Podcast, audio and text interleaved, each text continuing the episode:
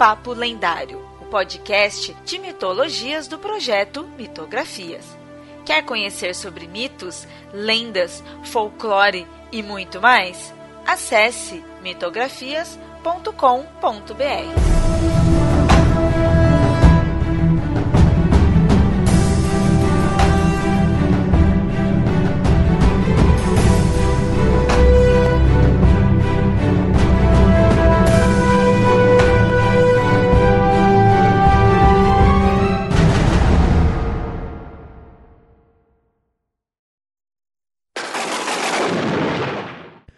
bem, ouvinte. Antes de começar o episódio de hoje, temos um recado bem interessante. Lá dos nossos vizinhos de podcast, o Mundo Freak. Então deixo aqui para eles mesmos te informarem. Longos dias e belas noites, queridos ouvintes. Vem aí a São Paulo Fantástica, um evento à cara do mundo freak, com muito terror, fantasia, sci-fi e mistérios. Será uma feira com atrações, workshops e expositores de literatura, mídia podcast, quadrinhos, cinema e muito entretenimento. Teremos atrações especiais de podcasters, escritores, roteiristas e influenciadores, além de toda a equipe do Mundo Freak e também, por que não, de outros projetos. Será dia 10 de agosto um sábado, aqui em São Paulo. Garanta já o seu ingresso e venha desbravar esse desafio com a gente. Ah, é verdade. E não olhe para trás. E aí, ouvinte, você talvez já estivesse sabendo dessa fantástica feira que vai ocorrer, né? Mas os avisos não acabam por aqui, pois temos mais um motivo para você estar lá. Nesse ano, o Mitografias completa 10 anos de vida. Exatamente, uma década de muitos mitos e lendas. E teremos lá um espaço dedicado para essa comemoração. Então fica de olho em nossas redes sociais que iremos lhes informar das novidades. E agora sim, ficamos com o episódio. Mas lembre-se, corre logo para conseguir o ingresso, o link estará aí no post.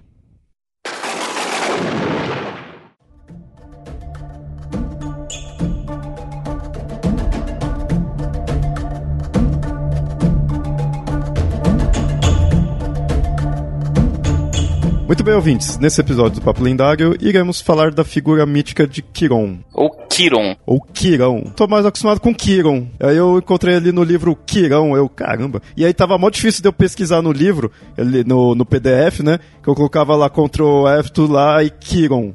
E não achava, eu, caramba. Aí que eu fui lá, Kirão. Eu, caramba, sabe? Aí que por isso que eu não tava achando no, no livro ali. Mas beleza, encontrei. Então hoje a gente vai falar dessa figura mítica.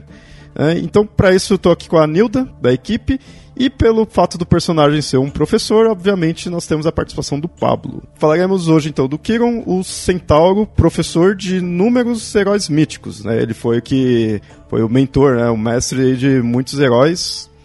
E, na verdade, esse episódio também é para trazer um tema bem atual, né, de eventos aí que têm ocorrido, que ocorreram semanas passadas aí, que acho interessante a gente ver o que uma coisa liga com a outra. Bom, a gente tem na mitologia grega em si e nas diversas outras mitologias muito dessa figura do mentor, do mestre, é, do, do professor ali, é, principalmente na questão de ter hum, heróis né, nas narrativas. E, então a gente futuramente vai fazer episódios aí mais focado nesse conceito em si, mostrando outros personagens. Nesse em si a gente vai focar no Kiron, porque é, a mitologia grega é sempre mais fácil de se encontrar, o que você encontra mais é, mais conteúdo, né? Então ela já rende um episódio todo. E quando sempre você pesquisa até sobre os mestres, né, na mitologia grega, o Kiron é sempre posto como principal. Tipo, você vê em vários livros, fala de vários, assim, que teve, mas sempre cita o Kiron, ele é o, o principal, o que, o que mais marca. E também porque foi o mestre de inúmeros dos principais heróis. Né? O nome dele, né, a gente tá falando Kiron, Kirão, né, que é realmente uma tradução, né, assim, entre aspas, existe a, a ideia de que seja uma abreviatura de que significaria o que trabalha com as mãos, né, ou age com as mãos. O, a palavra para cirurgião em grego é o maior para Kiron. Agora eu não tenho aqui o, o nome completo do Kiron, ou como seria cirurgião em grego, mas se vocês procurarem cirurgião em grego clássico, vocês vão encontrar qual que seria o nome inteiro. E em cima desse foi tirado só a primeira parte, que é o Kiron, que seria então esse o nome desse centauro. Para os íntimos, é só abreviação. O... Eu encontrei uh, uns livros assim, mas estava em grego. Então, tipo, eu não ia saber pronunciar direito como que é cada, cada letra ali, né? Não, mas é, é, mas é só, só, essa curiosidade, né? Porque o, o, o Kiron é para ser um cirurgião porque ele está relacionado à medicina também. Né? Muito por conta da história dele, que a gente vai contar daqui a pouco. Né? Tá relacionado a isso. E, e tem outras palavras que tem a ver com, com mãos que também se assemelham com o nome de Kiron. Que não tem a ver com mito, mas tem a ver com a palavra mão. Por exemplo, a palavra quiromancia, que alguns da gente, né, do, algum ouvinte deve estar acostumado, deve, deve conhecer, que é a leitura das mãos. Tem a ver esse Kiron, Kiro de quiromancia, também é, tem a ver com mão, que é o está relacionado a, ao Kiron. Mais pra frente a gente vai citar os diversos matérias, né, digamos assim, que ele ensinava, já que é, é bastante coisa que ele sabia aí, que ele passava para os pupilos. E, mas agora falando da origem dele, é, se o ouvinte aí não conheça, mas assim, talvez a pessoa já tenha visto esse nome, já reconheça quem que ele é, sabe que ele é um centauro, né? E o porquê disso, né? Numa das versões, que é o que mais se encontra mesmo, né? O Cronos, ele se transformou em um cavalo porque ele ia pular a cerca, né? Ia até casado. Era casado com a Reia, né? Mas aí ele encontrou lá a ninfa, a ninfa Filira, e aí quis ir até ela, né? Então se transformou num cavalo com. Tipo, pra ninguém perceber, né? Temendo os ciúmes da esposa dele, se transformou e foi até ela. E a gente vê com quem Zeus aprende essas né? coisas, né? É, isso que foi bem interessante. Você vê que, você fala, meu, se trocasse o nome aqui por Zeus e por Hera, nossa, tipo, se faria todo sentido, assim, sabe? Você já nem acharia estranho, que já é comum. então você vê que é de, de família. e outra versão diz que a ninfa, né? Ele foi até a ninfa, é, só que a ninfa, para fugir, né, tava com vergonha ali, tava com medo, para fugir se transformou numa égua e aí, para ele ir até ela, também se transformou num cavalo e foi até ela. Então, é sempre essa ideia de dos pais terem formato de cavalo, então ele nasceu meio com corpo meio de homem, meio cavalo. Só que assim, ele é diferente do da maior parte dos centauros, que até o, a raça de centauros que você encontra na mitologia, que é, tem muito da questão de enfrentar o Hércules, e isso tem até a ver com, a, com o mito aí de Kiron, né? Esses centauros que enfrentam o Hércules, tudo eles têm uma outra origem. Agora de cabeça eu não vou lembrar quem que eram os pais, né? Da onde que vem a origem. Se não me engano é o Ixion. Ixion é, não era? Eu lembro que tinha a ver o, o Ixion, né? E assim, esses daí eles eram brutais, sabe? Eram bem selvagens mesmo, era algo violento. O Kiron ele já não era assim, muito pelo contrário, e porque também ele não era dessa raça de centauros, né? Ele, como a gente mostrou, ele era um centauro por causa da origem do, do Cronos, né? Do, do pai dele, por causa do formato. E com isso também a gente vê que ele tem uma origem divina. Ou seja, para ser um centauro sábio não pode ser igual aos outros, tem que ser separado. É, exatamente. Né, muito, muito, muito do, do, do trabalho dos centauros é, é dentro da, da, mitologia tinha a ver com a discussão sobre o nosso lado animal e selvagem. Tanto que a história de origem dos centauros, né, como filho de Ixon, tem a ver com isso, porque o Ixon era um cara. Eu acho que vale a pena até um, um episódio só sobre o Ixon mesmo.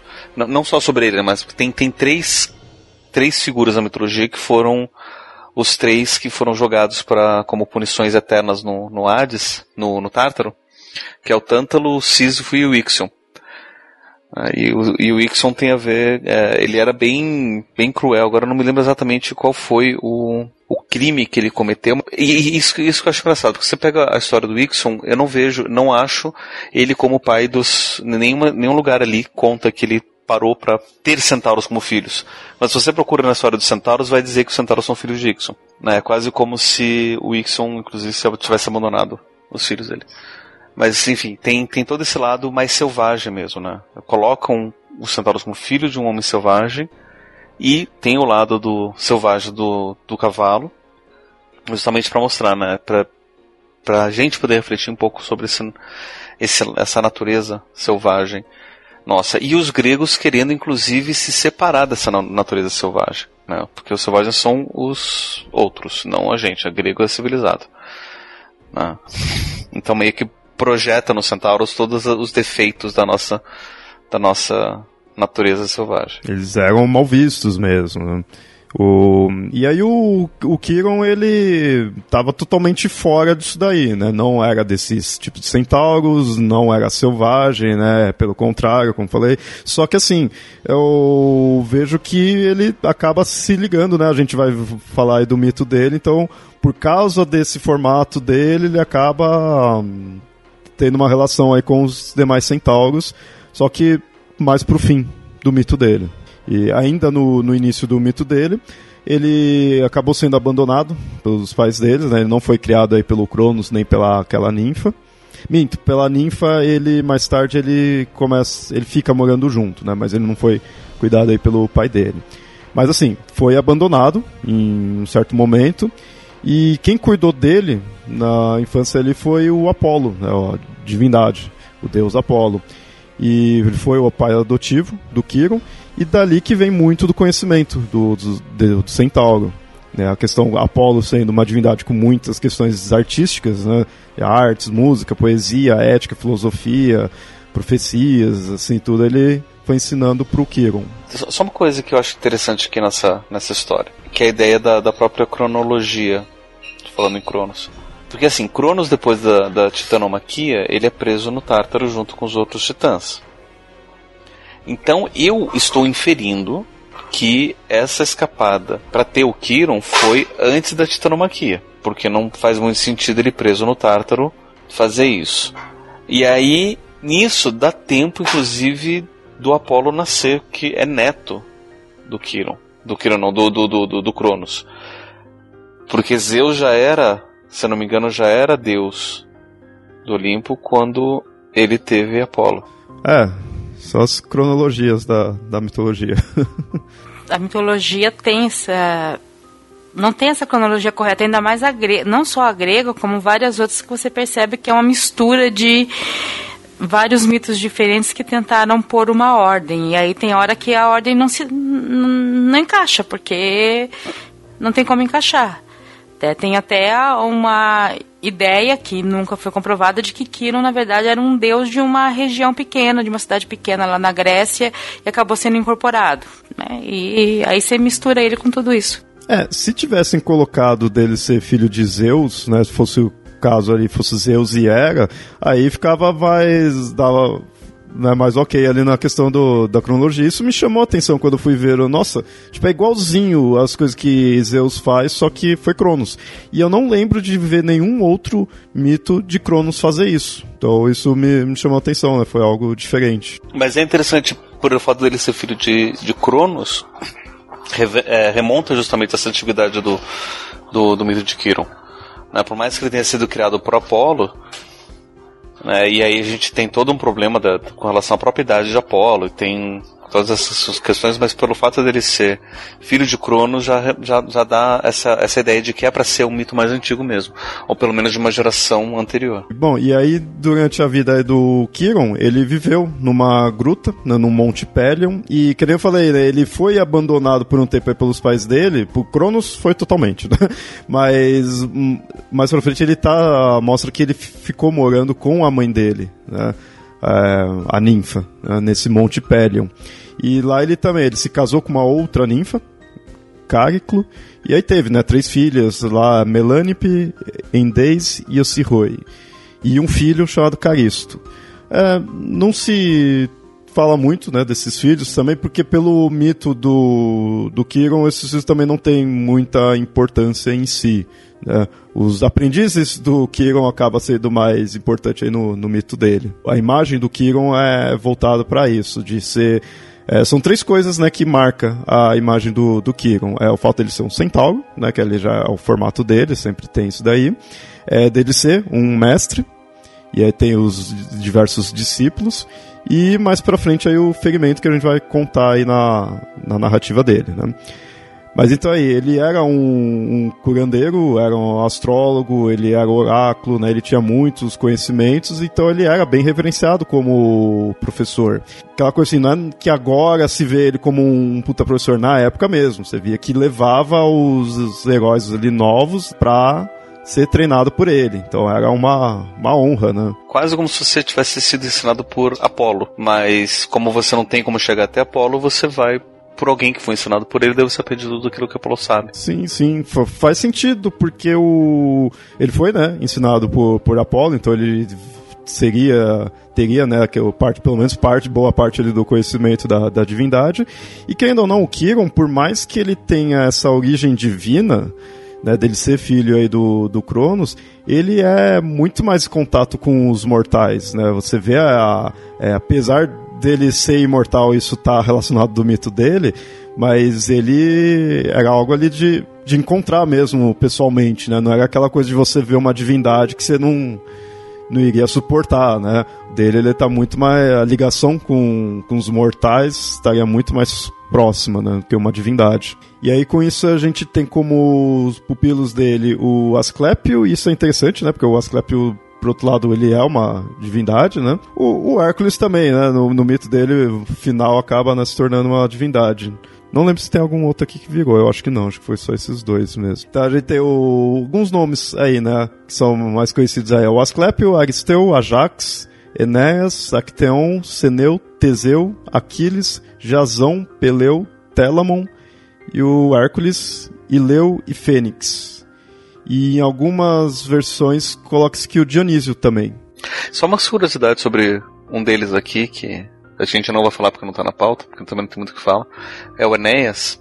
O Enéas era um troiano, que era, foi um dos poucos sobreviventes da Guerra de Troia, e ele vai ser um dos ascendentes de Rômulo e Remo. O que me faz pensar se Enéas estava aqui na época dos gregos ou se isso é, foram os romanos que colocaram no mito. Olha que interessante, o, a, a Eneida foi escrita por Ovídio por encomenda e provavelmente foi o Ovídio que disse que Enéas, que saiu de Troia, foi aluno de Quiron. Né? Enéas foi uma criação, basicamente foi, acho, se não me engano, foi uma criação de Ovídio.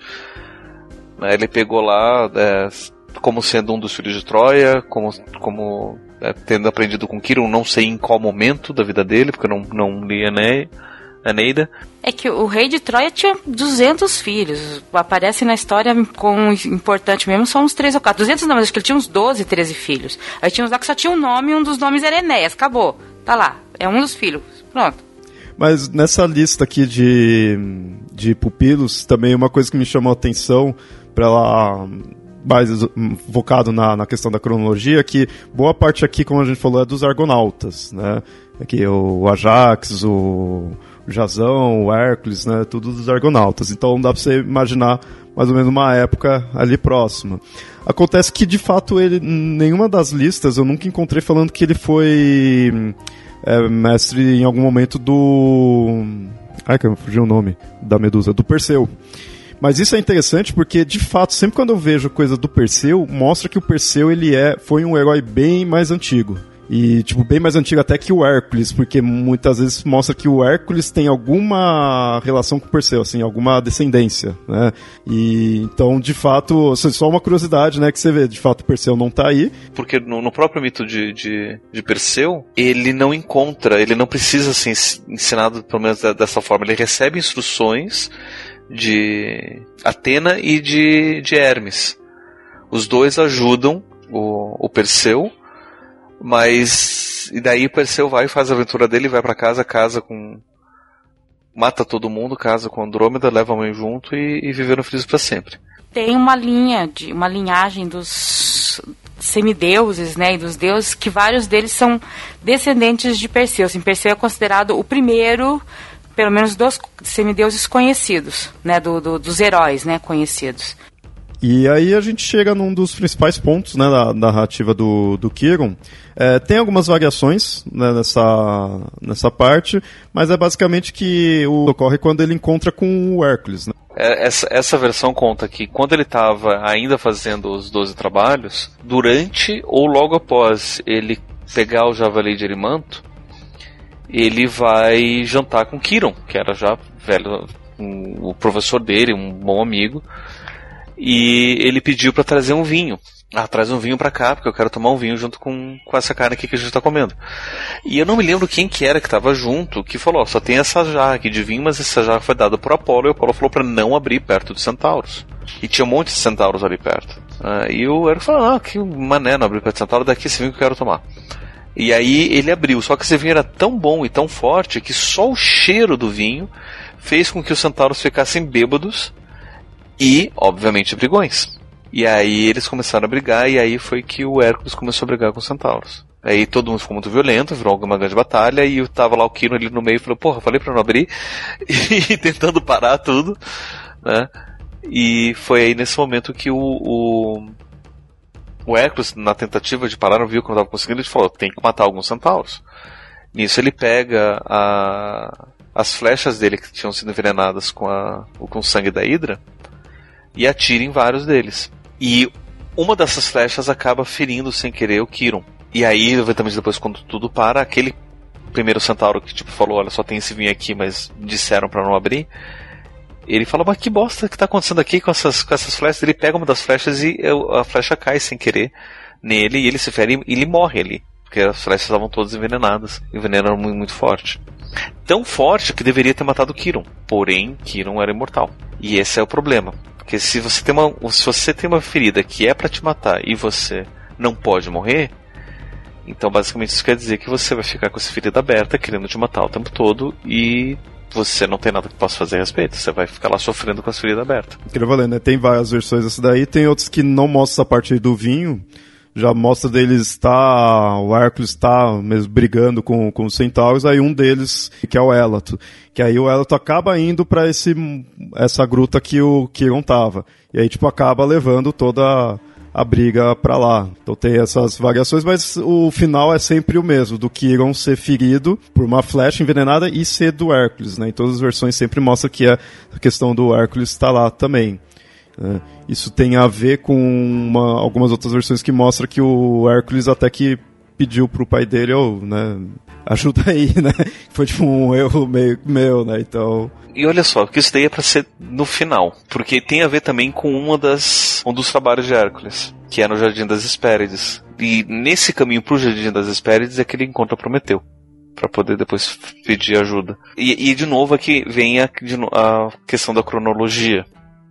Porque eu não sei quanto tempo duraram os 12 trabalhos de Hércules, não sei quantos anos demorou para ele poder cumprir esses, esses 12 trabalhos. Do Javali, até acho que se não me engano esse é o, é o décimo, décimo primeiro trabalho, né? Que é do, do que ele vai até o Jardim das Hespérides. E o Kiron, ele tava, ele tava tentando descobrir a cura pro, pro, pro ferimento dele. E aí ele estava pesquisando um monte de coisa e foi aí nesse momento, enquanto ele estava pesquisando sua própria cura, que ele acabou desenvolvendo bastante o conhecimento dele sobre medicina. E foi nessa época que ele acabou ensinando Asclepio mais sobre medicina. E Asclepio foi um dos caras que aprendeu tão bem com a medicina com o Kiron que ele chegou até a desenvolver formas de curar pessoas mortas, de voltá-las à vida. Mas foi nessa época, enquanto dentro a ferida e depois o, o, o acordo lá, que ajuda que Hércules, né? E, e aí que tem essa questão do Keon ser bem famoso de ser um imortal com uma ferida mortal. assim, desse que é, é o, a, ter, a, a, terceira característica que eu, que eu, falei, que acho que é o que, mar, que sempre marca, né? Um deles ser centauro, dele ser um, um mentor e dessa ideia da ferida dele porque é aí que vai para para finalização mesmo dele, porque como que ele vai se livrar disso, né? Se ele sendo imortal, ou ele estaria sentindo dor eternamente. Ele teria que abrir mão disso. É, teria que abrir mão da própria mortalidade para poder morrer, para deixar que a ferida matasse ele. E foi aí que ele, o Hércules vai procurar o papai para ajudar. E aí que entra Prometeus nessa história. Zeus tinha dito, né, que só libertaria Prometeus se um imortal abrisse mão da imortalidade e fosse pro, pro Hades, né, fosse pro mundo dos mortos. E com isso Kiron se torna esse, que abrir mão da imortalidade para poder se livrar das dores, morrer e se livrar disso. Então, com isso, ele também livrou Prometeus da dor, que era ter o, o fígado sempre arrancado. E tem outra característica entre os dois, né? Porque o Prometeus, é o que trouxe o conhecimento do fogo e, se não me engano, vários outros conhecimentos para a humanidade. Então, Prometeus também era um professor da humanidade com, e o Kiron é outro professor. E os dois também foram acometidos de dores. E quando Kiron se livrou da dor, também o Prometeus se livrou da, da dor dele, né? Acho bem poético, talvez, até isso. E eu aposto que Zeus ele tinha falado, tipo, ah, só solto você o dia que o mortal abriu mão da imortalidade, o que ele achou que nunca ia acontecer. Tipo, ninguém vai querer morrer, então você vai ficar aí pra sempre. E aí chega lá, ô pai, eu ouvi você dizer que você né, soltaria Prometeu se. Então, achei um mortal aqui que quer morrer. O quê? Como assim? Com isso, Kiron acaba morrendo, mas ele acaba indo para o céu porque Zeus leva ele para lá para se tornar a constelação de Sagitário, né? que significa flecha, né? e isso é uma das é, características do Kiron, de quando você está mostrando ele como centauro ali, ele também com um arco e flecha. Né? Inclusive no céu, né? Está lá o centauro com um arco e flecha ali. A ideia da, da flecha que está apontando para a direção do conhecimento, toda uma metáfora também da, da do papel dele como professor.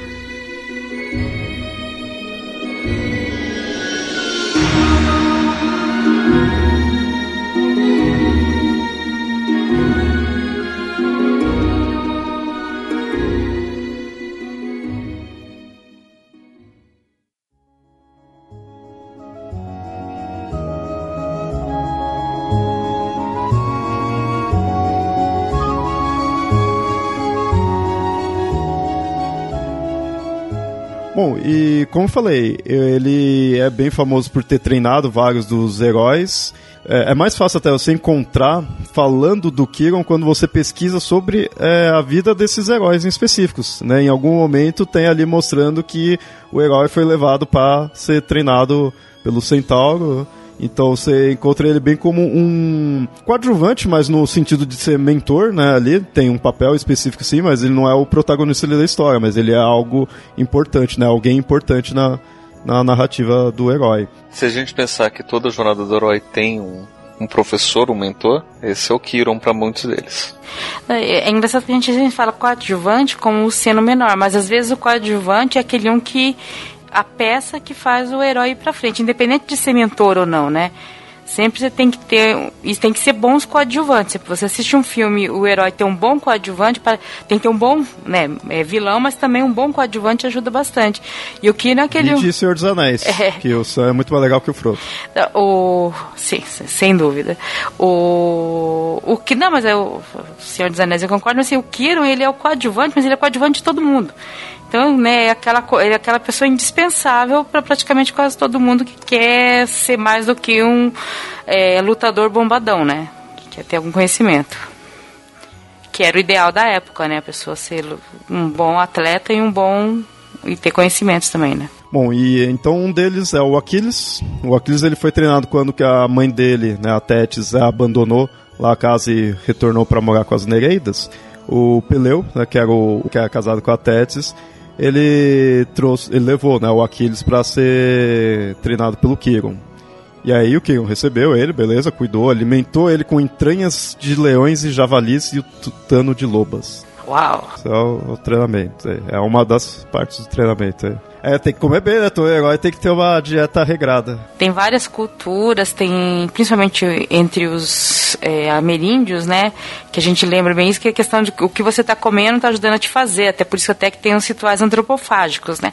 A gente fala, ó, oh, de onde eles tiraram isso, né? Aí você vai pegar na cultura grega, não, pro Aquiles ser forte, ele comeu entranha de javali, leão, tutano de loba.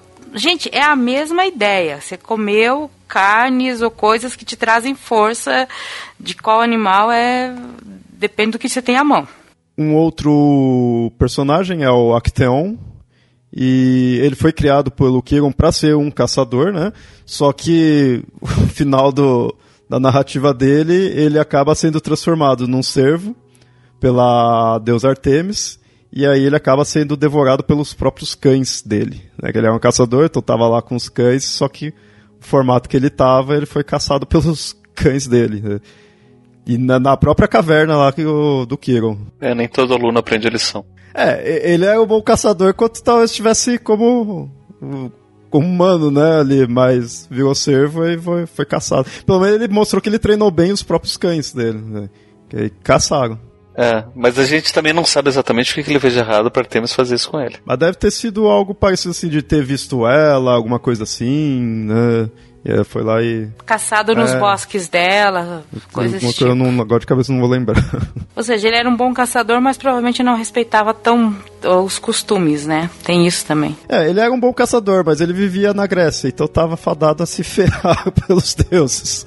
Um outro é o Aristeu, que ele teria sido treinado pelo Kiron e pelas musas. Ambos aí tenham ensinado ele as artes da cura, da profecia também. E o Aristeu foi quem descobriu o mel e as azeitonas. Descobrir as azeitonas, para grego, eu acho que é fundamental. Então, provavelmente, isso daqui foi bem antes, inclusive, da, da fundação da cidade de Atenas. Um que a gente citou anteriormente aí é o Asclépio, né? É, a medicina né, do, do em si teria os fundamentos do ensinamento do Quiron. Né? O Apolo ele acabou matando a mãe do, de Asclepio enquanto ela ainda estava grávida. Ele retirou a criança ali e entregou para o Centauro, que aí criou e ensinou as artes da cura e da caça também. Acho que ser caçador era essencial, morando no meio, numa, numa caverna, numa floresta. Acho que enquanto não inventaram supermercado, seria bom ser caçador. Agora não precisa mais caçar. Agora vou caçar, vou o quê? Vou no mercado, né? Comprar no, na parte dos frios e, e pega. Né? Eu fiz uma reflexão uma vez dando aula sobre, a, sobre o papel da caça. A caça, ela surge, né? Nas, nas primeiras organizações humanas pré-civilização. Só que daí depois acontece a revolução agrícola e a gente começa a domesticar muitos dos animais e das plantas. E daí a gente começa a fazer todos os cultivos e a partir daí a caça começa a ficar meio que desnecessária. A caça vai ser só para você poder ter a carne daqueles animais que você não conseguiu domesticar ou para você evitar os animais selvagens que estão colocando em risco o seu rebanho. Só que a demanda por caçadores fica muito menor. Só que você tem ali uma prática de, de sei lá quantas milhares de gerações. E o que, que a gente vai fazer então com, com o papel do caçador? Então, historicamente, foi aí que a gente começou a fazer guerra.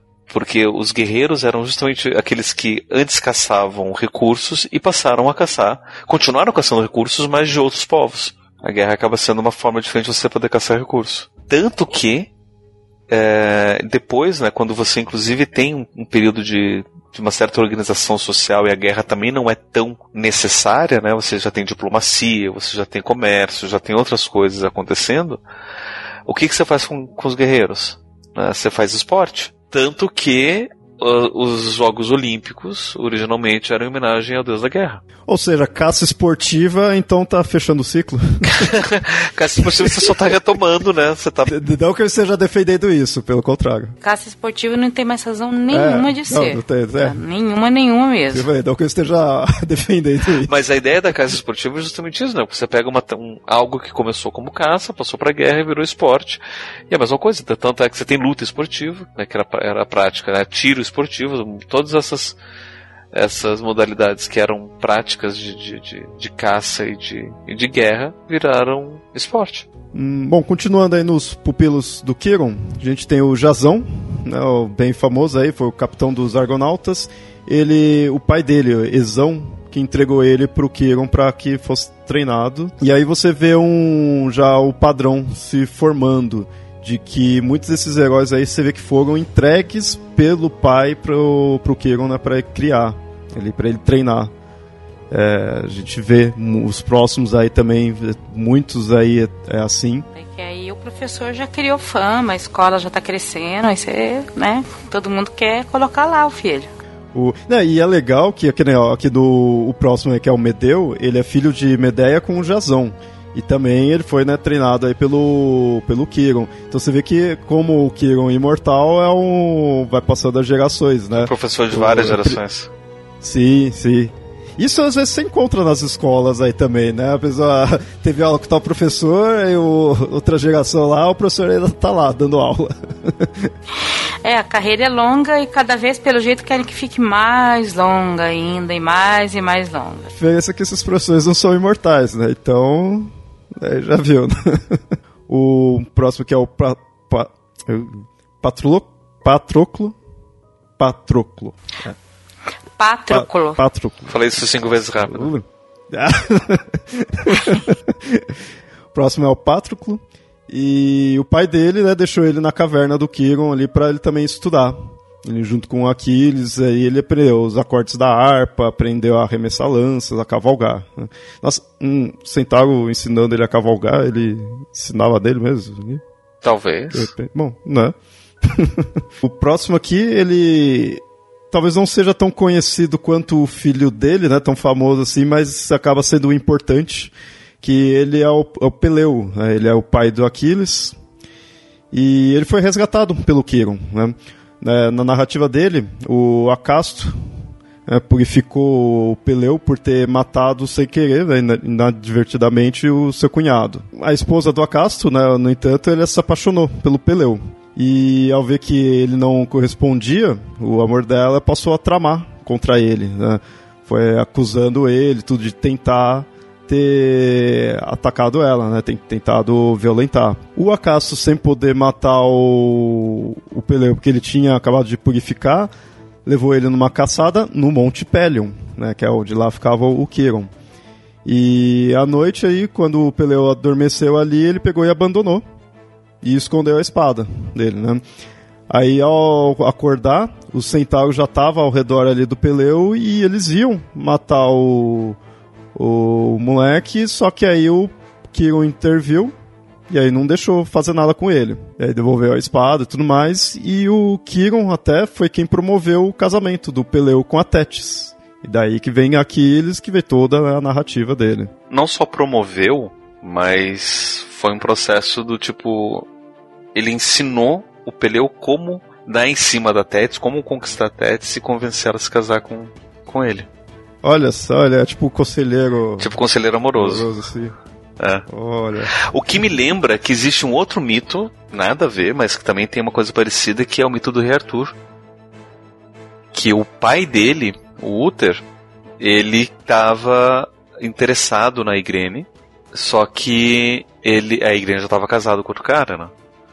E aí foi o Merlin que ensinou o Uther como se disfarçar do marido da Igrene para poder então hum, se casar com, com, com ela. É, e depois o Merlin, que foi professor do Uther, também foi professor do Arthur, do filho deles. O, esse mito aqui do Peleu, nessa parte, me lembrou. É, me lembrou porque, na verdade, é bem essa mesma, esses mesmos eventos aqui. O do Belerofonte. O do Belerofonte tem isso daí, dele. É, um, onde ele estava, a mulher ali do, do rei é, gostava dele, ele não, não correspondia, aí ela começou a acusar ele, aí ele foi expulso, porque que não podia, por algum motivo, acho que por ele estar tá sendo hóspede né, de lá, questão da cortesia, não podia fazer nada com ele, aí ele foi meio que expulso. Só que ele foi expulso e aí ele foi pra, acho que por causa do irmão né, o, a, o reino lá do irmão do rei lá, e o rei também mandou uma carta e falou, ó, mata esse cara aí, se vira aí, porque eu não posso fazer nada. Só que aí ele não, também não querendo por ser o hóspede, ali ele falou, ah, vai atrás da quimera, né? Um jogando pro outro, vai lá, quimera que, que vai te matar, né? Então é bem esse negócio aí de a mulher dar em cima, ele não corresponde, acaba criando uma fama e tem que arranjar um jeito de matar, né? É porque sempre é a mulher que faz as intrigas, né? nunca é o marada. O marada nunca consegue brigar por conta própria. É uma coisa. Pelo amor. Por acaso você está dizendo que os gregos eram machistas, né? Ah, só um pouquinho, né? Quem sabe talvez fossem, né? Colocassem isso nas histórias. Bom, assim, mas independente disso, tem essa questão, todos eles, a, a questão do você receber um hóspede, esse hóspede ter sido é, por algum, como é que é bem recebido por algum motivo. No caso aqui do, do Peleu, esse de purificar é tipo fazer uns rituais e tal, né, para purificar da morte indevida, para a família não não não ser amaldiçoada, né, as outras gerações, então é tipo, é tipo um padrinho do cara, você não pode matar o afilhado, né? Então, tem tem sempre algumas coisas assim. Bom, esses foram alguns dos pupilos do Kiron é claro que tem mais, né? Na mesma lista quando a gente falou tinha mais aí, mas são alguns momentos qual ele treinou, né? Então, mais uma vez, é isso é o que marca ele. Aí a gente pode ver que Kiron tinha amplo conhecimento de medicina, de arte, de paquera, de astronomia, navegação, nutrição também, né? E, e, assim, não, não mostra nada assim de o que ele passou para também aprender. Ele simplesmente aprendeu pelo Apolo, né? Ele não tem nada de o que ele foi. Dar-se a entender às vezes que ele aprendeu isso tudo na teoria, né? Só o teórico, porque não tem nos mitos, na, na narrativa dele, mostrando nada, né? Só no máximo da ferida ali, né? Mas eu acho que a, ferida dele acaba sendo mais, mais relevante para isso. Mas antes de, de entrar na, na, ferida, só queria apontar duas referências interessantes para o papel do Kiron como professor, que são hoje, atualmente da, da, da cultura popular. Um deles é da, da série do, do Percy Jackson e Ladrão de Raios, que você tem ali o Percy Jackson é um semideus, ele é filho de Poseidon, e ele descobre outros semideuses que também são mais ou menos adolescentes que na idade dele, que são filhos também de vários outros, vários outros deuses com mortais, e todos eles aprendem como serem semideuses e heróis num acampamento. E quem coordena o, esse acampamento é o Kiron, que é o, o professor deles. Só que é interessante que na, na, na série do, do Percy Jackson, todos os, os deuses ou criaturas místicas que não são puramente é, humanas, eles têm um disfarce que faz com que as pessoas possam ver eles no, né, normalmente. Tem um amigo lá do, do, do, do Percy que é um sátiro, um fauno, por exemplo. Ou seja, ele tem pernas de, de, de bode. E aí na vida humana normal, né, nas cidades humanas, ele, ele anda com muletas para poder né, disfarçar as pernas dele que não são ou, humanas. E a mesma coisa acontece com Kiron, né? O Kiron também é um professor, só que ele anda de cadeira de rodas, porque não tem as pernas. E uma outra referência interessante também é do seriado do Hércules, dos anos 90. Eu acho que eles estavam com falta de, de roteiro, eles precisavam de mais é, heróis. E aí eles fizeram também uma escola do Kiron, onde vários dos heróis tinham aula e todo mundo se conhecia lá. Hércules estudou lá com eles, falou que Hércules conhecia Jazão, né? Falar que o primo dele, o que sempre acompanhava o Hércules, agora não me lembro, Iolaus também ensinou, é, aprendeu, né? E, então você tem vários, é, vários heróis que se conhecem por lá, todos aprendendo na escola do Kiron. Ma malhação Grécia Mas esse só tem um único professor. É, ou, ou aquele ensino que nem de Fundamental 1, que é um professor para várias matérias. Né? Você fica uma classe de 40 e poucos alunos. Que, o Kiro não quer deixar enfiar 40 adolescentes na, na caverna dele. é, mas ele era mortal, ele podia falar, volta daqui a 10 anos, 50 anos, que eu ainda vou estar aqui. É mesmo, né? O problema com o Kiro é que se a pessoa repetir de ano, meu, vai estar tá ali, nossa, direto, pode repetir quanto for. Hércules era um desses, que provavelmente repetiu muitos anos, porque ele também não era muito inteligente.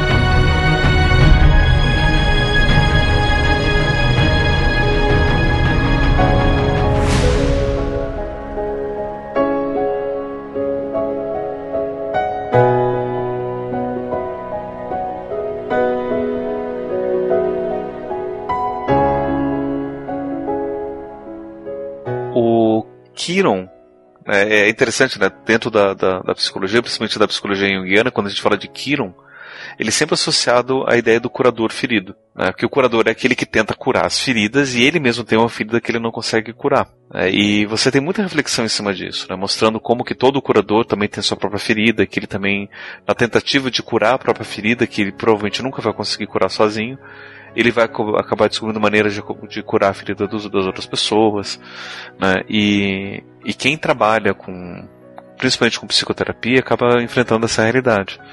Mas sempre tem alguma coisa ali que vai te acompanhar, que você não vai conseguir resolver, que você passa anos em, em, terapia tentando resolver isso e tentando lidar com isso, e você não consegue resolver com você, mas você aprende maneiras de lidar e isso acaba te ajudando a, a reconhecer o sofrimento das outras pessoas e ajudando as outras pessoas com o sofrimento delas. Né, daí a recomendação para quem for terapeuta ou quem tiver interesse em, em seguir por esse caminho, a necessidade de se fazer terapia e de se fazer supervisão também. Né? São duas práticas diferentes, às vezes pode ser com o mesmo profissional, mas são duas práticas diferentes que vão ajudar, inclusive, a lidar com essa questão que o, que o mito do curador ferido ele acaba apontando, né? Ou seja, todo mundo que tenta curar os outros tem que primeiro aprender a curar a si mesmo.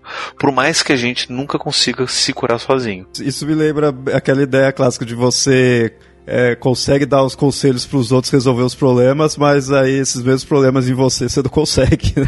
Isso foi muito real quando eu estava fazendo meu mestrado, né? porque naquela época eu já estava é, orientando a iniciação científica na, na, na, faculdade e eu conseguia ver os problemas dos alunos, eu conseguia organizar os, o, o, as monografias deles e fazer toda a orientação para os trabalhos deles. Agora, para o meu trabalho, eu demorei um ano e meio, mais de um ano para poder definir o, o, o problema de, de, de pesquisa, né? porque estava completamente perdido naquilo que eu mesmo estava fazendo. Daí eu precisava mesmo de um orientador que pudesse ver o que eu estava fazendo. No final do ano passado eu fui convidado a participar de uma banca de qualificação de TCC de graduação, porque aqui na faculdade, numa faculdade daqui eles resolveram colocar qualificação também para graduação, que não existe, é uma invenção deles. E o orientador falou o seguinte: olha, eu cheguei num ponto de que eu estava orientando eles que o trabalho deles estava ficando praticamente igual ao meu.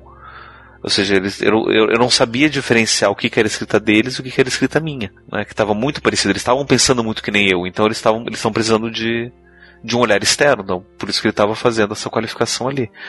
Né, pedindo opinião de fora. Daí eu cheguei lá e falei, olha, mude, isso, aprofunde isso como se fosse uma qualificação mesmo.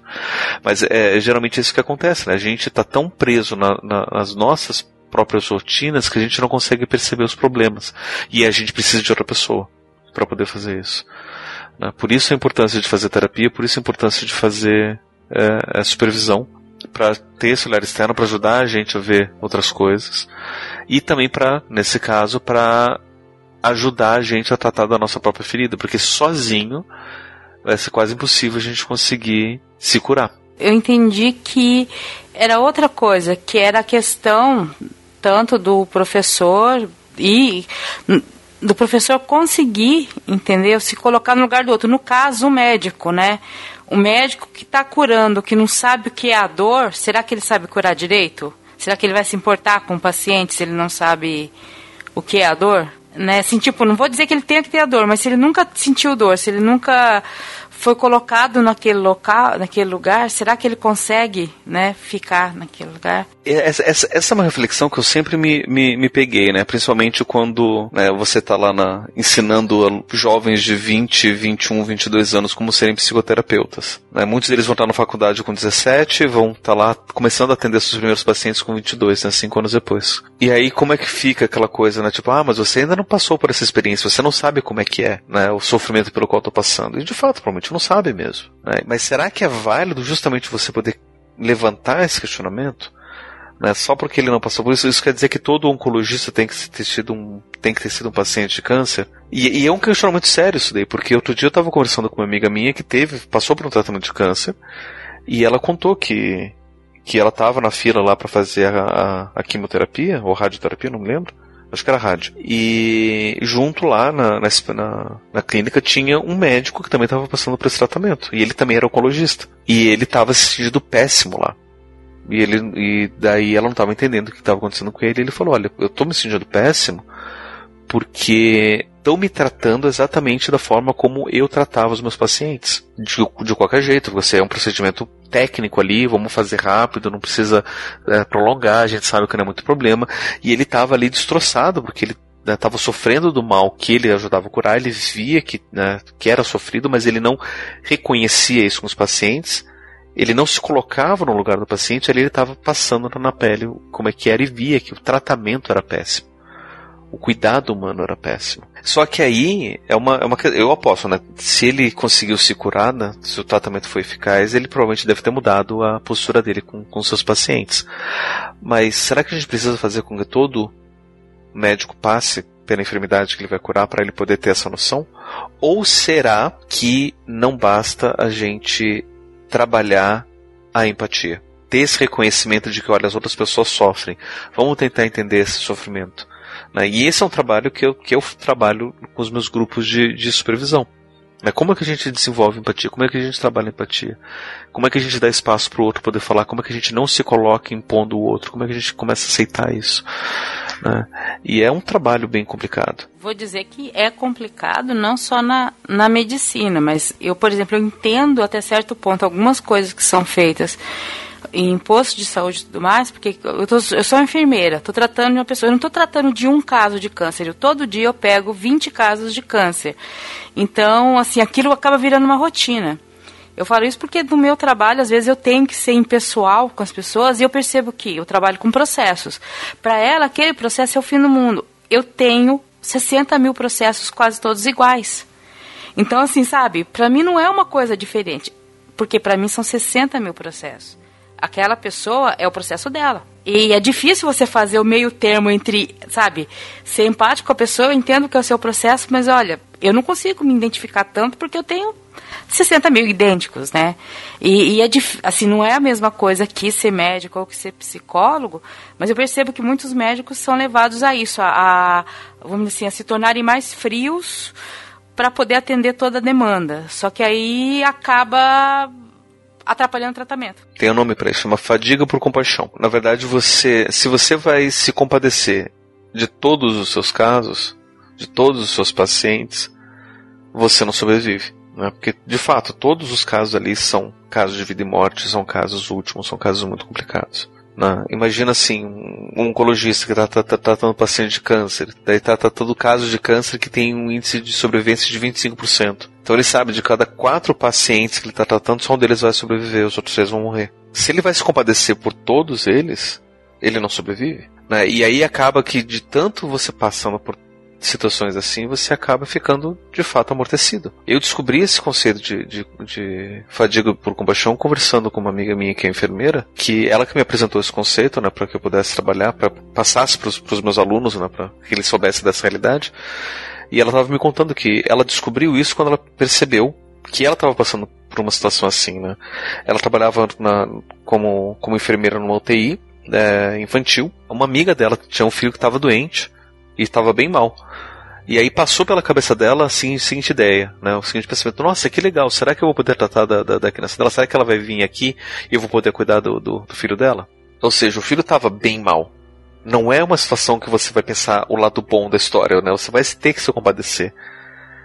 Só que ela estava numa situação onde essa, esse compadecimento já não estava fazendo parte, porque ela já estava lidando com vários casos complicados, trabalhava na UTI, são todos casos complicados. Né? Então ela só viu esse outro lado. E isso é uma coisa muito comum. Eu vejo três considerações disso daí tudo.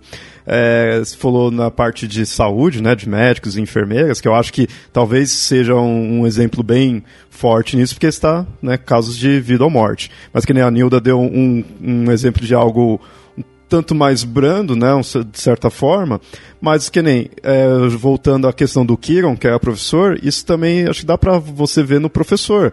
Questão do professor ter 40 e poucos alunos para cuidar, você não consegue, de fato, focar em um aluno ali, você vai ser alguma coisa rotineira, ó, automático, né? Você não vai ter aquela coisa, se pôr no papel ali do aluno, né? Não vai ter a empatia. E eu acho que isso não é nem necessariamente então falar ah, a pessoa que não tem, a, não tem empatia ou ou então é, é, assim mesmo e acabou, né? A questão da fadiga por compaixão, então ah, justifica e acabou. Não, eu acho que é de fato um problema talvez cultural, social, assim, é algo a se ver. Que, pô, olha quão sobrecarregado fica, sabe? Aquela coisa de você analisar toda a cultura, toda a sociedade ali para ver é, o que está gerando algo, que está gerando algo que está chegando a isso, né? É algo bem mais complexo, né?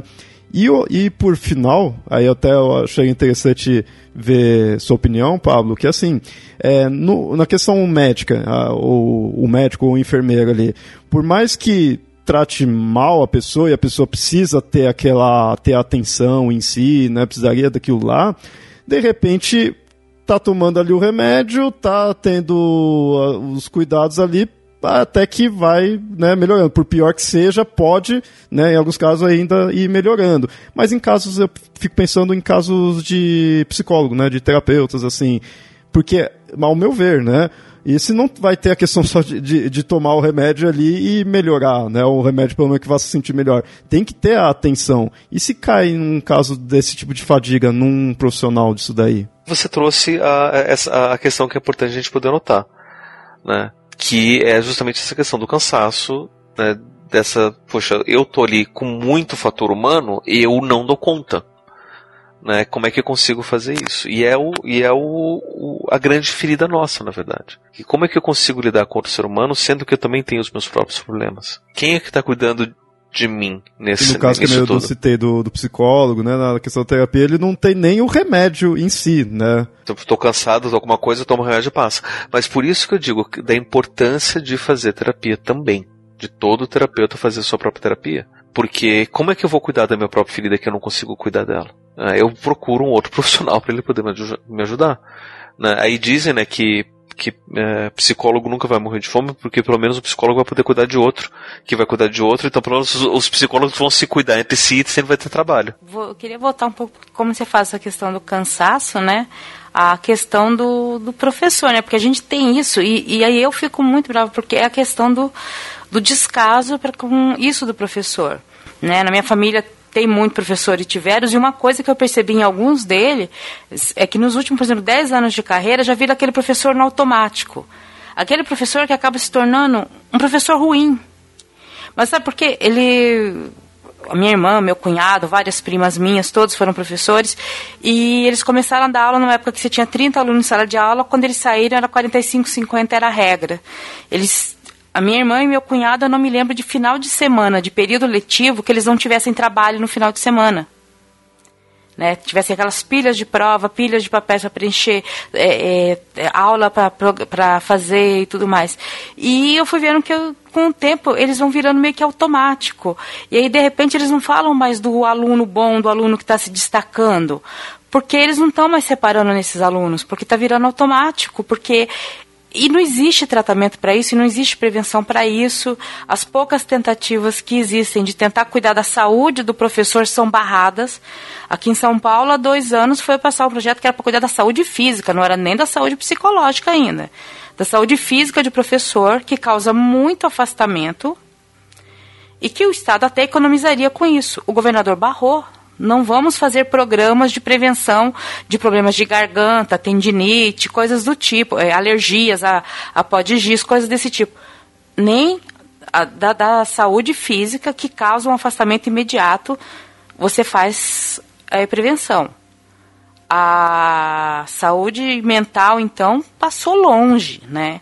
E aí você tem professores que às vezes surtam em sala de aula. Que, e, e, e você vai fazer o quê? Você não tem tratamento. Você, você não teve o, a prevenção desses problemas que a ciência já estudou, que a psicologia, sabe? Todo mundo já estudou, já provou. Você tem 200 trabalhos há 50 anos dizendo que tem que fazer alguma coisa e não se faz nada para isso. Né? Eu, eu, fico muito puta com isso, porque a gente sabe disso. Professores nossos estão feridos e ninguém quer ajudar. Né? Ou seja, e quem quer ajudar às vezes até impedido, né? Não tem um, o Hércules não consegue chegar nos Zeus aí para pedir ajuda. É. Né? É terrível eu isso. Também, o Kiron é um professor ferido, mas você pegar essa questão de professor ferido pode ser até bem literal, né, atualmente aí, né? A PM também, né, ferindo os professores, também é, chega no, no literal. Será que esses centauros que estavam enfrentando o Hércules lá não era PM, meu? É tudo ali, por isso que fica, olha só. É uma analogia boa. Dá, dá, dá pra fazer uma versão moderna. Uma coisa truculenta. É.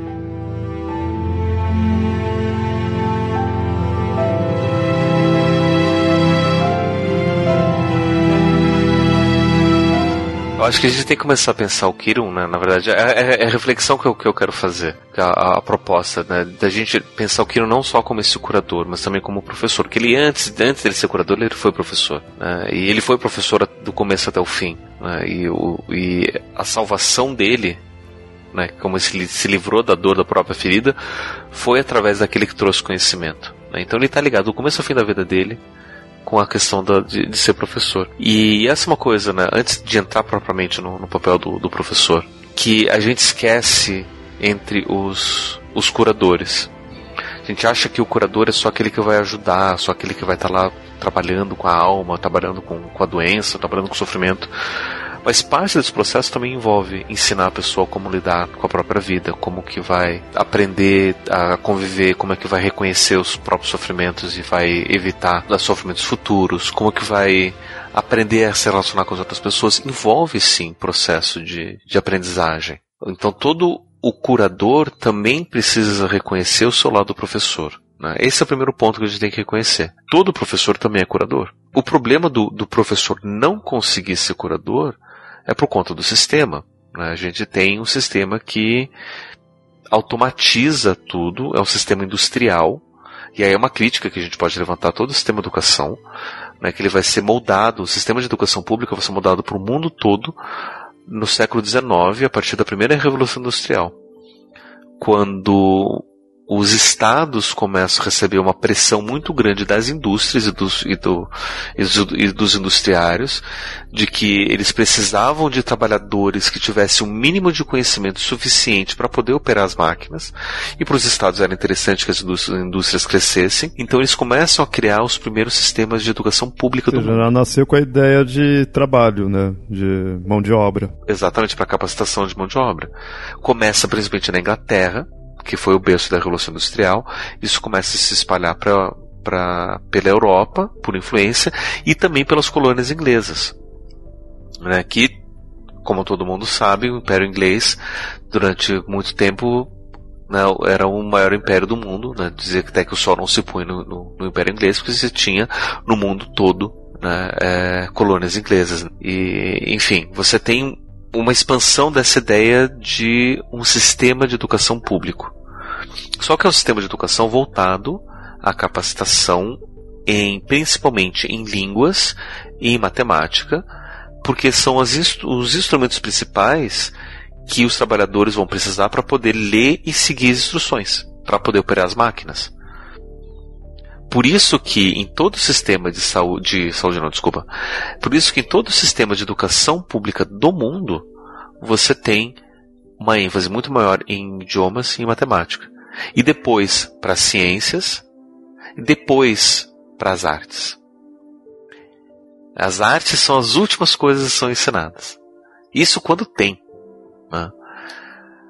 É, e dentro das ciências você tem uma valoração né, das ciências duras, que são ensinadas mais do que as ciências humanas. Dentro das artes, inclusive, você tem outra valoração, né, que você tem as artes plásticas sendo ensinadas mais do que dança e teatro e, e música, né, as artes corporais. Né. Então você tem todo um sistema de valoração que é resposta à demanda industrial, de produção industrial. Mas só para só ilustrar como isso é burrice, né, de, de, de, a gente poder graduar e dizer que um conhecimento é mais importante do que o outro. Hoje mesmo eu li um, um, um fio no, no, no Twitter de uma cientista que também é ilustradora. Ela está fazendo doutorado dela em biologia, que disse assim que uma coisa que falta para a divulgação científica e para o ensino de ciência é a aproximação com a arte. Porque a gente só vai conseguir de fato chegar, ensinar e cativar quem não conhece ciência se a gente faz isso de forma artística, de uma forma visual, auditiva, que seja cativante também. Só que para isso a gente tem que conhecer a arte, tem que conhecer todos esses processos. Né? Então, ou o cientista se aproxima do artista e faz alguma coisa juntos, ou o próprio cientista também tem que passar a valorizar a arte tanto quanto valoriza a ciência. E o mais interessante é que o Kiron fazia tudo isso. Ele ensinava canto, ele ensinava música, ele ensinava teatro. Né? Você vai pegar as musas gregas, você tinha musas das ciências e músicas da, da, da musa das artes que vão estar tá sendo é, reverenciadas juntas. Não só o Kiron, que seria um ser mítico, mas você pega na história antiga também as pessoas, né, o que ensinava, conhecia desde a matemática, a filosofia, a, a arte, tudo era esse conhecimento amplo. Né? As escolas de elite valorizam tudo isso. Até o século XIX, quando a educação era quase exclusiva da elite, a elite aprendia a desenhar, aprendia no mínimo um instrumento musical, alguma coisa de canto, mais matemática, engenharia, diplomacia, blá blá blá, história, geografia e, e mitologia. Isso normalmente ensinado por dois, três professores que eram tutores que iam ensinando certo? Porque era um ensinamento até meio que quase exclusivo. Isso a elite tinha. É porque elite não é mão e de obra. Quando foi criada a escola. É, não, é engraçado. Exatamente. Engraçado porque eu tava relendo esses dias a biografia do Tolkien. E o Tolkien, ele veio de uma família, digamos assim, que seria uma classe média alta, só que o pai dele faleceu quando ele era muito pequeno e a mãe praticamente ficou na miséria.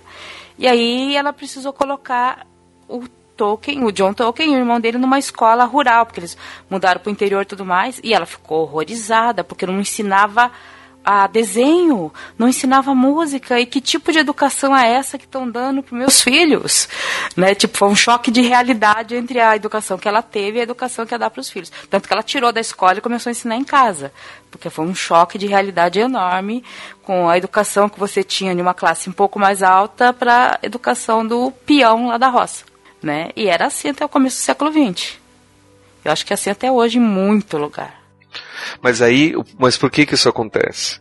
Né, quem vai trazer um pouco dessa reflexão é o Domenico De Masi, o autor do Ócio Criativo, e ele vai passar muito tempo da, da obra dele, de, de, sociologia, estudando sociologia do trabalho, e vai mostrar quão desnecessário é todo o modelo de trabalho que a gente tem hoje em dia. E vai mostrar que todo o avanço da sociedade, né, ou seja, as transformações e crescimentos sociais, vão se dar através de avanços na criatividade. E geralmente quem tem condições de ser criativo não é aquela pessoa que está trabalhando. Né? Então você vê, por exemplo, Descartes, foi um grande cientista, filósofo, matemático que ajudou a um avanço na revolução científica no Renascimento no século XVII, 16 para 17. Por que, que ele conseguiu fazer tudo isso? Porque ele não precisava trabalhar, não precisava cortar madeira, não precisava cozinhar, não precisava fazer nada disso. Ele era servido, ele era rico, ele era é, mantido pela rainha da Suécia. Né? Ele tinha condições de poder só fazer esse trabalho criativo. E, e é um trabalho que não vai estar associado ao ensino nas escolas públicas aos sistemas públicos de, de, ensino, que vão ser incluídos depois, com o tempo, né, com as reformas educacionais que vão acontecer, principalmente através de algumas ideias que vão surgir no começo do século XX, 1900 e pouquinho, primeira, primeira década do século XX, já tem um movimento que vai, come, vai ganhar muita força nos Estados Unidos chamado de Escola Nova, que vai vir aqui no Brasil também, é, vai ser muito influenciado, que é um modelo onde você vai rever o papel da escola, um papel onde você não vai formar só para o mercado de trabalho, mas vai fazer uma formação para a cidadania, uma formação de uma escola onde o professor ele consegue dedicar mais tempo para o aluno, onde os trabalhos eles são mais criativos e são menos técnicos, e são coisas que foram pensadas há mais de um século e que até hoje muitas das escolas, muitos dos modelos e sistemas educacionais públicos principalmente, não chegaram nem perto de poder reconhecer que é possível fazer isso. O que que Kiron consegue trazer para a gente sobre isso, né? E aí é, um, é o, o, uma reflexão que a gente pode fazer do papel do professor. Né? Assim, a gente sabe, né? Dessa reflexão toda que a gente pode ainda gastar mais sei lá quantas horas falando sobre todos os problemas da educação, dos sistemas educacionais e do sistema acadêmico e de todo né, e de como a gente precisa de uma reforma educacional urgente, mas uma reforma que humaniza a educação, né, não esses, arremedos de reforma que tenta fazer aqui no Brasil, né, tipo o novo ensino médio que o Temer lançou, que é uma coisa horrorosa, um desastre.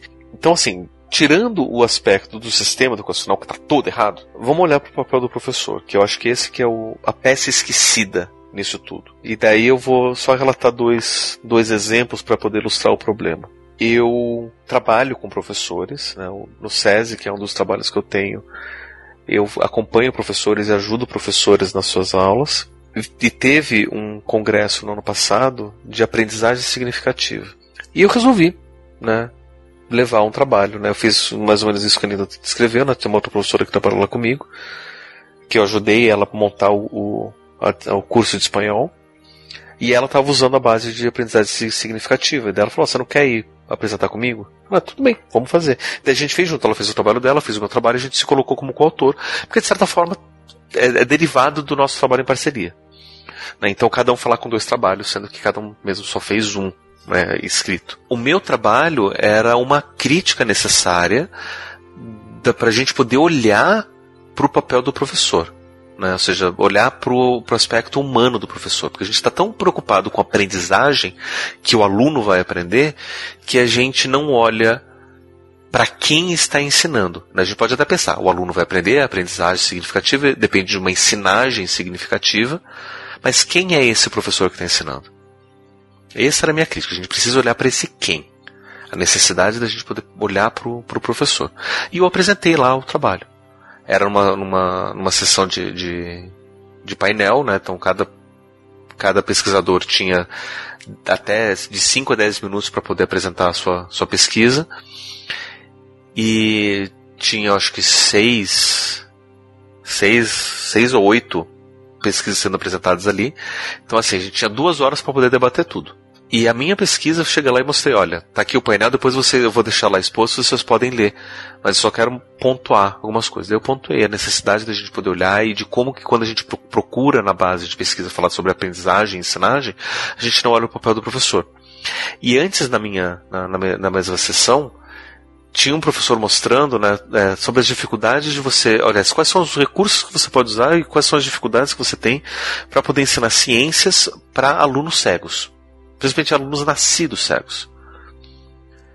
E aí ele fez, fez várias pesquisas, né, uma pesquisa bem grande. Uma das pesquisas foi em cima de professores, quais eram as dificuldades que, que eles percebiam, e alunos. E ele percebeu ali que existe um nível muito alto de preconceito que, que perpassa nisso daí, não só entre alunos entre os alunos, mas também com os próprios professores, dizendo: Ah, mas eh, eu não vou ensinar para esse aluno que é cego porque ele nunca vai conseguir aprender ciências. Como é que um aluno cego vai aprender sobre o que é luz, se ele não enxerga? Né? Então não tem por que ensinar para ele. Meu, que merda. A questão de ciência você não poderia nem chegar perto de pensar assim, porque. Nossa, não. Que, que merda isso. Então, percebe? Então, isso, isso foi dentro da, da, da coleta. Daí eu perguntei para ele depois, você chegou a pesquisar alguma coisa, viu o que, que daria para se fazer? Ele falou, não. Porque, inclusive, na, na, nossa pesquisa aqui de aprendizagem significativa, a gente não olha como que a gente vai poder trabalhar o preconceito do professor que não quer ensinar é, ciências, não quer ensinar física para o aluno que é cego. A gente vai desenvolver uma forma, inclusive, vai ensinar para ele, olha só, professor, é, quando a gente vai ensinar para um aluno que enxerga que luz é onda, a gente está criando um modelo a gente não enxerga a luz também, a gente usa a luz para enxergar, mas a luz a gente não enxerga, ninguém nunca viu luz, né? A gente vê modelos, a gente vê representações sobre o que pode ser luz. No máximo que a gente vê é reflexos da poeira quando tem ali aquele feixe de luz, lá porque é mais que a gente tá vendo é poeira, não é luz. Então a gente não vê luz, então a gente cria modelos, a gente ensina os modelos, tá? a mesma coisa para cego. Então como a gente ensina onda para cego? A gente pega um barbante e cola em formato de onda num papel, o aluno cego vai poder encostar e vai ver, ah, sobe e desce, tem frequência, tem distância, tem não sei o que. Ele vai poder aprender, é vai poder aprender a parte igual. teórica ali, né? Não tem, né? Nossa. Mas vai aprender igual. Só que assim, uma coisa é você desenvolver essas ferramentas, outra coisa é você poder trabalhar com o preconceito que o professor já carrega e que passa para frente. E que daí vai ensinar para aquele aluno cego, e o aluno cego já vai chegar também, que foi uma das coisas que, que eles levantaram, nessa pesquisa que, ah, não, mas eu nunca vou, nunca vou conseguir ser cientista porque eu sou cego. Aí é quando atinge, acho que o pior nível, sabe? Quando a própria pessoa né? acha que tá com preconceito nela mesma, né? Exatamente. Daí como é que você vai trabalhar isso? Porque eu, eu, começa com preconceito no professor. E, e, e é isso que eu digo, né? O professor, ele é raramente olhado nesse sentido. Eu trabalho no SESI, e a gente trabalha com professores, trabalha com educação, a gente tem centenas de projetos, todos voltados para a educação e não tem nenhum voltado para o professor. Eu estou tentando fazer uma inclusão para o trabalho para o professor, né? Eu levantei isso daí, é, me vieram com uma demanda. Falar, ah, a gente está com um problema muito grande de violência, de bullying, de questões psicológicas, a gente precisa de um olhar psicológico. Você é psicólogo, por favor, ajude a gente. Beleza, vamos lá. A gente tem que cuidar do professor, porque é o professor que vai estar na linha de frente. Se a gente não der cuidado do professor, não adianta nada. A resposta foi: qualquer ação que for feita voltada para o professor tem que ser aprovada pelos recursos humanos, por uma questão legal e trabalhista. E aí eu entendi por que, que não tem nenhuma ação voltada para o professor. Porque o SESI é voltado para a educação e para os alunos. Só que como a gente contrata o professor, qualquer coisa que seja feita voltada para o professor tem que ter aprovação legal e jurídica dos recursos humanos. Então é mais fácil excluir o professor da jogada do que fazer um trabalho voltado para ele. E aí a alternativa que eu encontrei. Então vamos cuidar da comunidade escolar. E lá nessa comunidade escolar, obviamente, também está o professor. Então vamos fazer aqui uma coisa para poder trabalhar e acolher a comunidade escolar? Vamos. Então tem alunos, tem funcionários, tem pais de alunos. Ótimo. O professor também pode fazer? ele faz parte da comunidade escolar, então ele também pode fazer, se ele quiser. Então, essa brecha que encontrei foi para poder fazer uma inclusão para o professor que ele é altamente excluído, sempre excluído. Né? E aí a gente vê, por exemplo, na faculdade onde eu estou dando aula também. A gente tem um setor de inclusão e acessibilidade, que é meio que é, forçação de barra chamar aquilo de inclusão, porque não é um sistema de inclusão. Ali eles fazem mais um sistema de integração do que de inclusão propriamente dito. Né? É, mas é todo voltado para os alunos. Que é lindo, ótimo. Você tem aluno lá com, com déficit de atenção, com hiperatividade, com depressão, com alguma deficiência física, né, com algum diagnóstico clínico que dificulta o, o, aprendizado, né? Por exemplo, tem muitos casos lá de, de, de problemas de, de, processamento auditivo central que vai dificultar o aluno é, entender as, a, a, aula oral expositivo do professor e muitas vezes é compreender a própria leitura da prova. Né? Então você tem vários recursos, várias estratégias são utilizadas para poder dar conta dos alunos. Mas você não tem um sistema aplicado isso para o professor. Se o professor está com estresse, está com burnout, está com ideação suicida, ele está com ansiedade, ou ele de fato ele tem algum problema, ah, não tem um, apoio dado para o professor. Vou dizer, na, na rede pública daqui de São Paulo, por muito tempo a reclamação foi e ainda é que você vem de cima uma determinação nova de ensino sem treinar o professor antes. Você, vamos incluir o aluno deficiente, o aluno entra na sala de aula, no primeiro dia de aula, você não tem uma folha de como que vai fazer com esse aluno. Né? Você, é, sabe, tipo, oi, você treinou o professor antes, você teve pelo menos três dias ali de. Não, o aluno vai entrar. Chegou, no máximo chegou um comunicado. Hoje entrou o aluno. Oi, olha, esse aqui tem deficiência porque é autista, esse aqui tem deficiência de visão e o outro tem deficiência motora. Se vira. Ah, mas não, professor. E assim, muito professor fica com raiva porque a resposta que dão é: você tem que se atualizar por conta própria. E aí, toda vez você escuta isso um ano, dois anos, dez anos, trinta anos, cinquenta anos, uma hora você fala: caramba, só eu que tenho que fazer as coisas? né? E é isso que eu escuto de muito professor, tipo, só eu que tenho que me atualizar por conta própria, com meu dinheiro, com o tempo que eu tenho que dar para minha família, então eu não me atualizo. E aí, se a pessoa já vem de uma família que tem preconceito, aí já dana tudo pro aluno. E aí você tem outro problema, porque a inclusão não é o trabalho do professor. A inclusão é o trabalho da escola. Não é o professor que tem que se atualizar, é a escola que tem que se atualizar. Porque a escola que tem que ser inclusiva. O modelo, o currículo tem que ser inclusivo. Não é o professor que tem que fazer uma aula inclusiva. Se você tem currículo inclusivo, você tem um sistema inclusivo, uma escola inclusiva, a aula do professor vai ser de menos. A aula do professor vai ser automaticamente inclusiva. Aí eu falo isso, inclusive, pelo próprio SESI. O SESI não é uma escola voltada para alunos deficientes. Muito pelo contrário. SESI é uma escola normal, como todas as outras. Só que ela tem uma metodologia diferenciada, que é uma metodologia que, de, que gira em torno de, de, trabalhos em equipes. Então os professores eles aprendem como trabalhar em equipe, os alunos aprendem como trabalhar em equipe. Né, os, os, o, o ensino médio, por exemplo, é interseriado, né, o, quem entra no primeiro ano e o último ano estudam juntos. Né? Então você tem uma, uma, um acolhimento e um apoio muito maior. As equipes já são montadas pensando nisso. Numa mesma equipe vai ter gente do primeiro e do último ano e do, e do, e do, e do meio também. Tudo misturado. Então é muito mais fácil você pegar um aluno de é, com algum laudo ou necessidade educacional especial, jogar no, no, no colégio SESI, por mais que você não tenha preparo nenhum, e ele consegue se dar melhor do que uma escola comum. Mas os professores também não são preparados.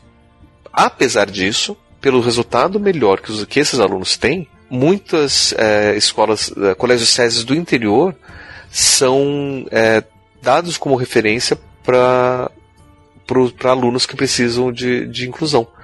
Então, um aluno pobre que vai lá na escola pública precisa ser incluído, ele não consegue, ele entra na justiça, a escola não aceita matrícula, né? Ele entra, entra na justiça, a escola se defende dizendo que não tem infraestrutura para poder dar conta, e então a, a justiça obriga a prefeitura a pagar a matrícula dele e dar bolsa para estudar no, no, no, colégio SESI. E o colégio SESI, tipo, tá, a gente recebe, mas a gente também não tem infraestrutura. A gente também não sabe. Mas pelo menos é melhor do que a escola pública. Tudo isso para poder mostrar e ilustrar como que a gente esquece o professor. O professor é negligenciado, o professor é esquecido.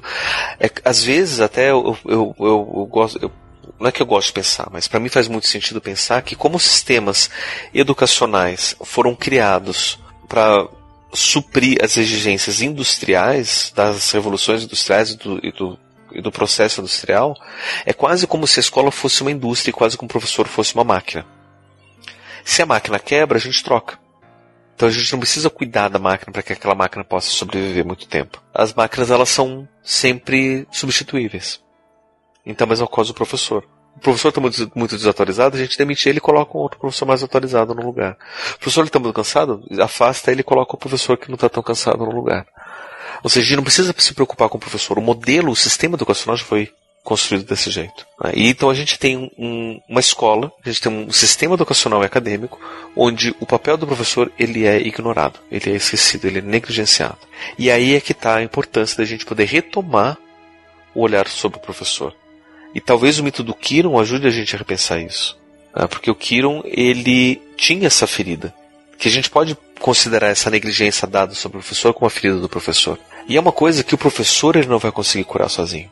Então todo esse peso que é jogado sobre o professor, do tipo, ah, você precisa se atualizar, ah, você precisa dar conta, ah, você precisa incluir o aluno, ele, ele não vai conseguir fazer sozinho. Não dá, é impossível fazer isso sozinho. Só que o interessante é que na tenta... enquanto o professor está tentando fazer isso, é que ele consegue dar conta dos alunos é que ele consegue olhar para o aluno com, com deficiência que precisa de inclusão.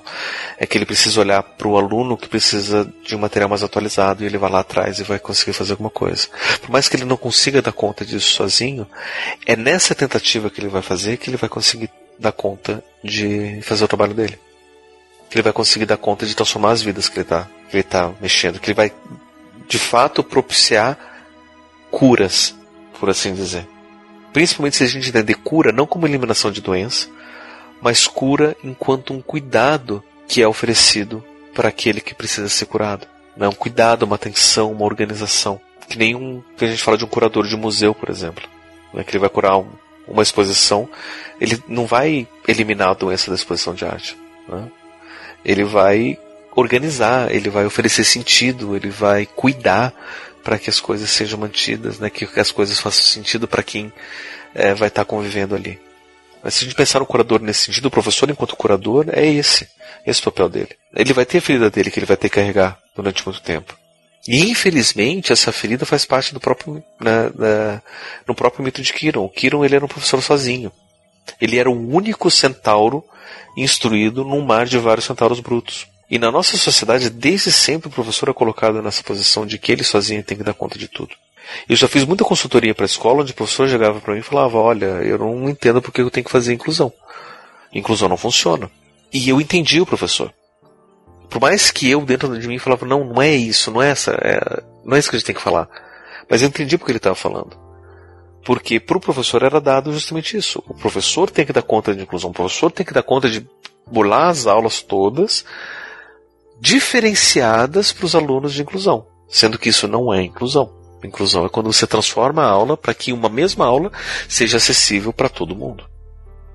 Então, como é que eu vou repensar as minhas aulas para que eu consiga dar conta dos alunos convencionais, tradicionais, e para aquele aluno autista, para aquele aluno cego, para aquele aluno que não tem mobilidade, é, o, o, aluno é, é, cadeirante? Como é que a mesma aula vai, vai dar conta de tudo isso? E o professor ele vai ter que se desgastar para fazer isso. E muitas vezes os alunos convencionais, tradicionais, não vão entender por que o professor está ensinando diferente. Né? Por exemplo, na faculdade eu tive que mudar a minha didática por conta disso. Chegaram para mim e falaram: Olha, Pablo, você vai dar aula de história para uma aluna que é surda. Então você vai ter que dar conta disso. E eu pensei: a aula de história é basicamente expositiva. Eu estou contando história, estou explicando história, estou falando de um monte de coisa. Como é que eu vou fazer ter certeza que essa aluna que é surda vai conseguir entender as minhas exposições, sendo que as exposições vão estar sendo traduzidas pelo intérprete? E aí eu tive que mudar toda uma dinâmica. Eu passei a fazer um modelo que chama de sala de aula invertida, onde eu passo todo o conteúdo para os alunos acessarem em casa e em sala de aula a gente fazia atividades, né, os, os exercícios mesmo de fixação. Né? Então, quase como se a lição de casa fosse feita na sala e e a lição de casa propriamente dita seria é, o aluno ter acesso com o conteúdo. E isso deu certo, porque daí o que, que eu fazia? A aluna que era, que era surda podia ler os textos. A aluna surda podia assistir os vídeos que tinham todas, todos tinham legenda. Né, daí eu aproveitei que era aula de história, a história da, da, da psicologia, e daí achei um monte de vídeo do Telecurso 2000, todos eles com legenda. Então, ah, vamos falar sobre a história da, da psicologia no Brasil na década de 60, que foi quando surge a psicologia quanto, quanto profissão. O que estava acontecendo no Brasil na década de 60? Pegava lá o Telecurso 2000, colocava lá e ela podia ter acesso naquele vídeo com legenda e podia entender o que estava acontecendo muito melhor do que se eu fosse dar exposição em sala de aula, explicar o que estava acontecendo e ter a tradução passada para ela. Então ela foi incluída, ela foi excelente nessa matéria. Metade dos alunos não entendiam, ah, mas professor, não estou entendendo porque tem que ser assim. Uma, basicamente aula à distância, né, como se fosse EAD. Não, é EAD. É uma aula inclusiva, uma aula que é para você poder oferecer para aquele aluno que também é o mesmo conteúdo, dá a mesma chance para aluno, para aluna surda e para os alunos que, que escutam. Então você tem é, o, é o professor que tem que repensar isso. Né? E, e, infelizmente é, encontra-se resistências para tudo isso. Né? Você tem essa ferida porque o professor está sozinho. E eu fico pensando que muitas vezes essa ferida do professor, do, do professor é a solidão de Kiron. Né? Kiron ele era um centauro que ele não podia conviver com os outros centauros, porque os outros centauros eles não, não, não, não eram da mesma espécie quase. Né? Ele era reconhecido como centauro, mas os centauros eram brutos, eles eram caçadores, eles eram bélicos. E Kiron não era assim. Kiron era intelectual, ele tinha uma ferida que ele, ele tinha que tomar cuidado, né? doía pra caramba. Né? Como é que ele vai se misturar com os outros centauros? Não vai, então ele vai se isolar. E é essa a ferida que o professor ele, ele acaba encontrando.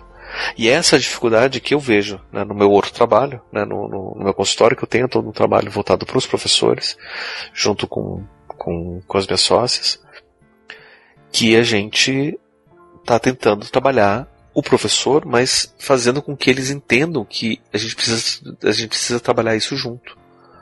Eles precisam procurar a gente, precisam procurar ajuda e precisam procurar uns aos outros também. Porque sozinho vai ser muito difícil conseguir alguma coisa diferente.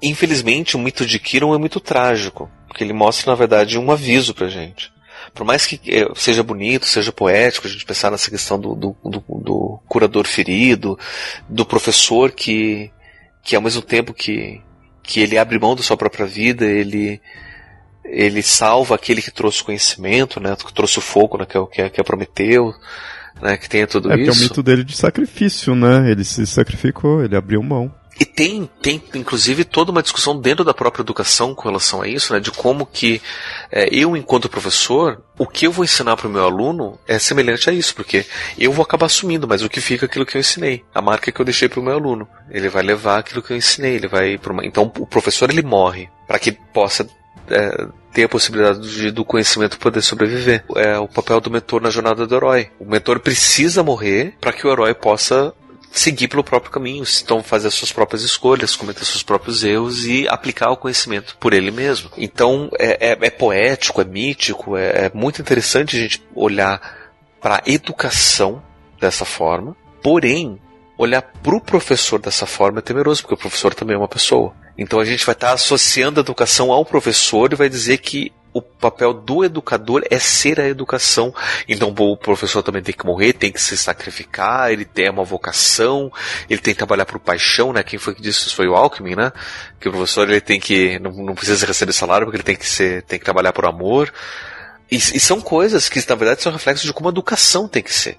Não com o professor. O professor é um trabalhador. O professor ele é uma pessoa que também sofre, que também passa por todos os problemas, que também precisa aprender, ele também é aluno, ele também precisa se reconhecer como sendo cuidado por alguém, né? Ele, é, ele também vai ser aluno porque ele vai ter que se atualizar, ele também passa por isso. Então a gente precisa reconhecer que, na verdade, tudo isso que a gente está levantando, né, de, de, de, dessas necessidades, é para a gente não ter o mesmo fim de Kiron, que é um cara que sofreu pela própria ferida, que é esse isolamento que ele teve, e que acaba morrendo, porque o único jeito que ele tem para poder se livrar da própria ferida é a morte. A gente tem como evitar isso. Eu posso que se Kiron tivesse, e os centauros também pudessem, né, ensinar os outros centauros a serem professores também, E ele, ele poderia dividir o, o, o, o, seu esforço com os outros centauros. Talvez os outros centauros tivessem um pouco mais de autocontrole para não ficarem bêbados só com o cheiro do vinho. Né? Não teria começado toda essa briga. O Kiro não ia precisar se machucar sozinho. Mesmo que se ele tivesse se machucado, ele ia ter outros centauros para ajudar a cuidar dele. Né? Ia ter mais um, uma rede de apoio. Ele não precisaria passar por isso. Não precisaria morrer né, para poder dar conta do próprio sofrimento. É um trágico é, cautelar, né? Ou seja, a gente não precisa seguir por esse caminho. A gente não precisa morrer no final da história. Se a gente souber como evitar os erros da história, né? Que é principalmente essa isola esse isolamento, essa falta de identificação com os outros que são semelhantes a mim. E fica aqui também um pedido aí para quem for professor aí, que eu sei que tem, a gente tem muitos professores aqui nos escutam. Comentem aí, mostrem quão do Kiron vocês têm aí, o que, qual é a ferida, né, quais feridas, como vocês lidam né, com, a, com a sua ferida. Aí que eu sei que a gente tem muito ouvinte que trabalha como professor. Então é, é interessante a gente saber de vocês.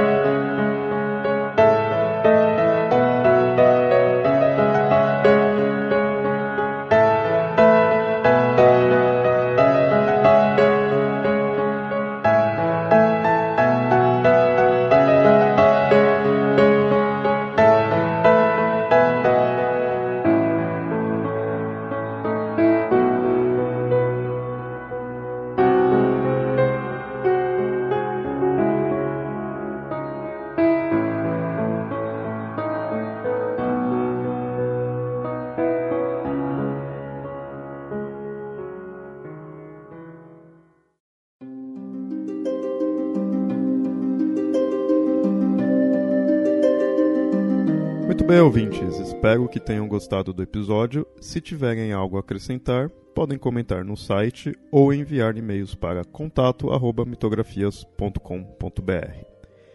E não se esqueçam de nos seguir nas redes sociais: facebook.com/papo lendário e @mitografias, no Twitter e no Instagram. Esse episódio só existe graças ao apoio dos padrinhos e madrinhas do Mitografias, que colaboram com um valor mensal. Caso queira ajudar também, acesse padrim.com.br barra mitografias. Seu apoio é muito importante e é o que nos faz manter esse podcast e criar novas atrações. E até mais.